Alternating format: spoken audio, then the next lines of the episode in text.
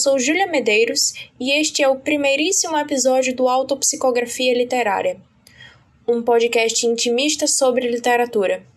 E no episódio de hoje, por que ler Fernando Pessoa na quarentena? O poeta é um fingidor, finge tão completamente que chega a fingir que é dor a dor que de veras sente. E os que leem o que escreve, na dor lida, sentem bem. Não as duas que ele teve, mas só a que eles não têm. E assim nas calhas de roda gira entreter a razão. Esse comboio de corda que se chama o coração. E assim nas calhas de roda gira entreter a razão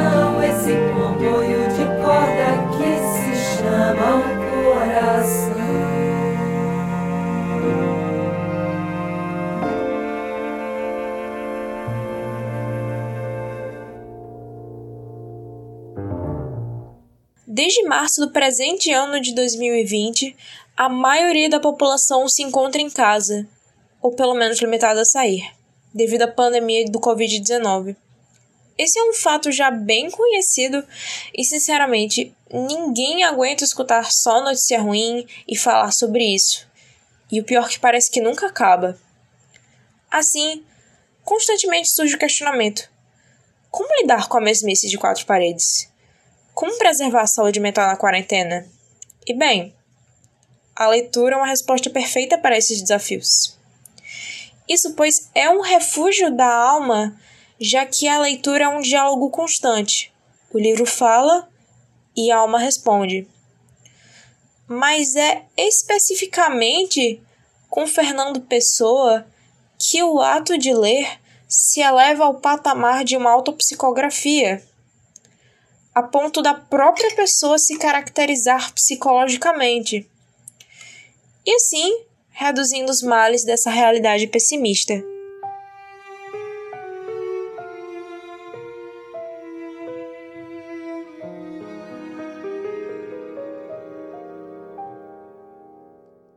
Fernando Antônio Nogueira Pessoa, ou Fernandinho, como eu prefiro chamá-lo, Nasceu em Lisboa em 1888 e morreu na mesma cidade em 1935, aos 47 anos, disse Rosa Hepática.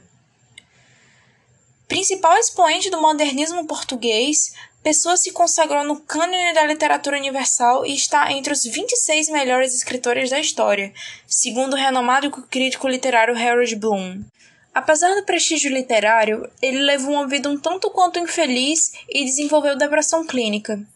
De aparência e saúde frágil, Pessoa se descrevia como um mero espectador da vida, característica essa que ressoa na sua obra, como no trecho: Sou um deserto imenso onde nem eu estou. Outro aspecto muito marcante de sua obra é a pluralidade. Fernando Pessoa inaugurou os heterônimos na literatura e, ironicamente, não foi uma pessoa só. Pessoa foi várias pessoas ao mesmo tempo. Heterônimos, no caso, são autores fictícios com personalidade própria.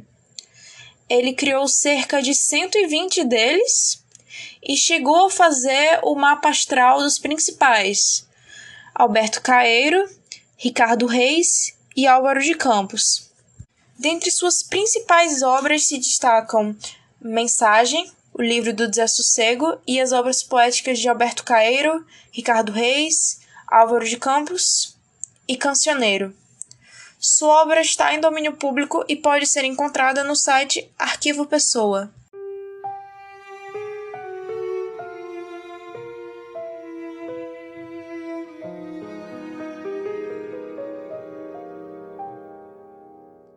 Mas por que então ler Fernando Pessoa especificamente na quarentena?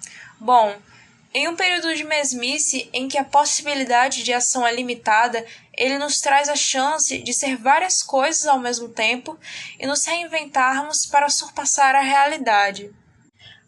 Pessoa faz isso através dos heterônimos, em que conseguiu ir além de sua consciência e dividiu sua alma em várias partes.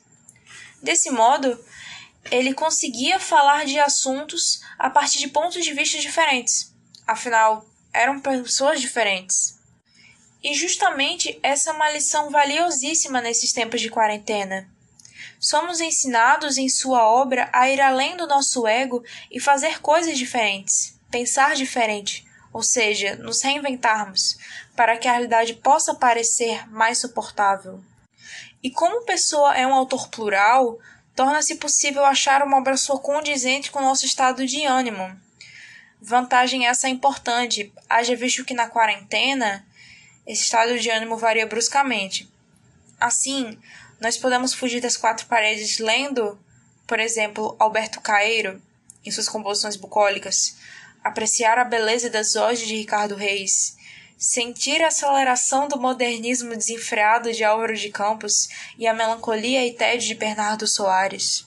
Em particular, a obra do personagem Bernardo Soares, o livro do Desassossego, é essencial para refletir sobre a quarentena. Afinal, Bernardo que é na verdade um semi-heterônimo e não um heterônimo, já que é dito como a mais fiel representação de Fernando Pessoa, e Pessoa chegou até mesmo a dizer que Bernardo Soares era uma fração da sua alma. Bernardo Soares, no livro do Desassossego, ele passa os seus dias trancados no quarto observando o movimento da vida, que é representado na obra pela Rua dos Douradores, sendo ele um mero espectador. Assim, no livro do Desassossego, podemos ver uma situação bastante parecida com a quarentena, mas hoje em dia não apenas observamos esse movimento da vida através da janela, mas sim principalmente através das lentes das redes sociais, porque é uma maneira em que vemos a realidade transcorrendo através da influência dos algoritmos e o principal veículo de informação.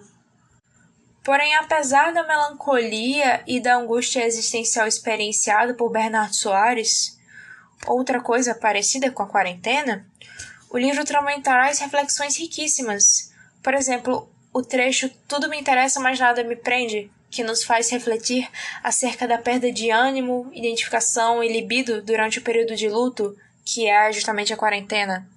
Antagonicamente, nesse período também temos vontade de aproveitar o tempo disponível, e portanto somos palco desse conflito no interior de nossa psique. Além disso, o livro do Desassossego ainda traz uma profunda reflexão sobre tédio e sobre nossa intrínseca solidão, que se assemelha ao spleen descrito por Baudelaire e as elegias de Duino de Hilke. Ou seja, Fernando Pessoa amplia os horizontes de leitura e consegue sumarizar filosofias do sofrimento. De tal forma, lendo, nos tornamos conscientes de nossa condição humana, no caso, o dever de ser humano definido pelo existencialismo sartriano e conseguimos acessar pensamentos do nosso subconsciente. Afinal, pessoa nos faz sentir a existência em toda a sua extensão e, portanto, a leitura de Fernandinho, aliás, de Fernando Pessoa, se torna imprescindível nos tempos de quarentena, em que mais do que nunca devemos fazer uma autopsicografia e mudar para nos adaptarmos ao dito novo normal.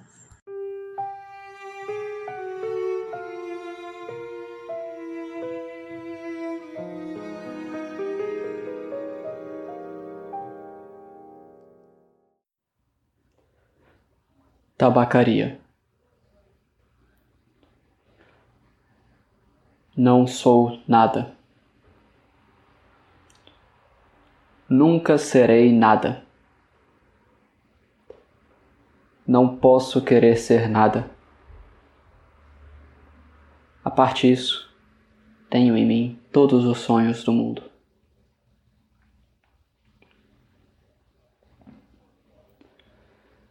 Janelas do meu quarto. do meu quarto de um dos milhões do mundo que ninguém sabe quem é. E se soubessem quem é, o que saberiam? Tais para o mistério de uma rua cruzada constantemente por gente. Para uma rua inacessível a todos os pensamentos. Real. Impossivelmente real. Certa. Desconhecidamente certa. Com o mistério das coisas por baixo das pedras e dos seres. Com a morte a pôr umidade nas paredes e cabelos brancos nos homens. Com o destino a conduzir a carroça de tudo pela estrada de nada. Estou hoje vencido, como se soubesse a verdade. Estou hoje lúcido, como se estivesse para morrer. Eu não tivesse mais irmandade com as coisas, senão a despedida, tornando-se esta casa e este lado da rua, a fileira de carruagens de um comboio e uma partida apitada, de dentro da minha cabeça, e uma sacudidela dos meus nervos e ranger de ossos da ida. Estou hoje perplexo, como quem pensou e achou e esqueceu. Estou hoje dividido entre a lealdade que devo, a tabacaria do outro lado da rua, como coisa real por fora, e a sensação de que tudo é sonho como coisa real por dentro.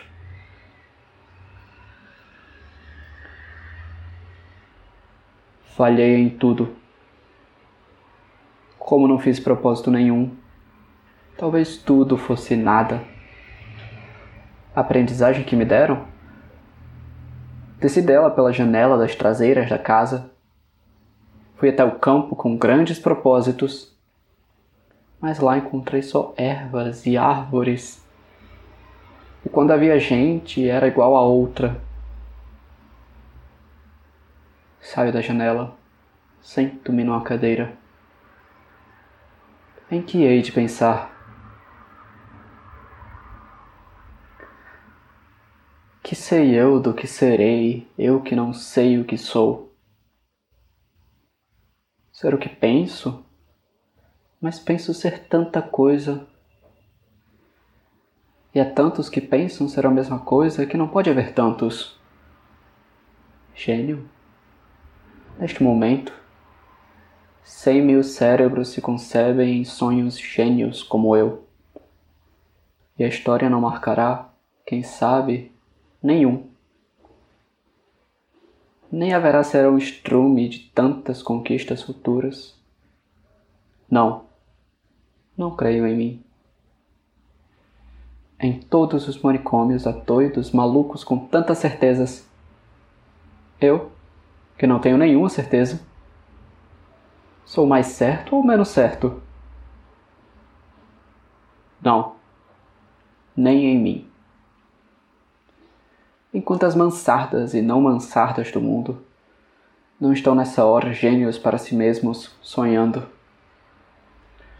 Quantas aspirações altas e nobres e lúcidas, sim, verdadeiramente altas e nobres e lúcidas, e quem sabe se realizáveis, nunca verão a luz do sol real, nem acharão ouvidos de gente. O mundo é para quem nasce para o conquistar, e não para quem sonha que pode conquistá-lo, ainda que tenha razão. Tenho sonhado mais que o que Napoleão fez. Tenho apertado ao peito hipotético mais humanidades que Cristo. Tenho feito filosofias em segredo que nenhum Kant escreveu. Mas sou e talvez serei sempre o da mansarda, ainda que não more nela. Serei sempre o que não nasceu para isso. Serei sempre o que só tinha qualidades Serei sempre o que esperou que lhe abrissem a porta ao pé de uma parede sem porta, e cantou a cantiga do infinito numa capoeira. E ouviu a voz de Deus num poço tapado. Crer em mim? Não, nem em nada. Derrame-me natureza sobre a cabeça ardente, o seu sol, a sua chuva, o vento que me acha o cabelo, e o resto que venha se vier, ou tiver que vir, ou não venha.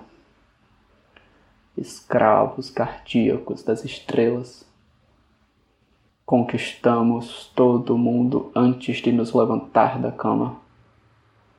Mas acordamos e ele é opaco.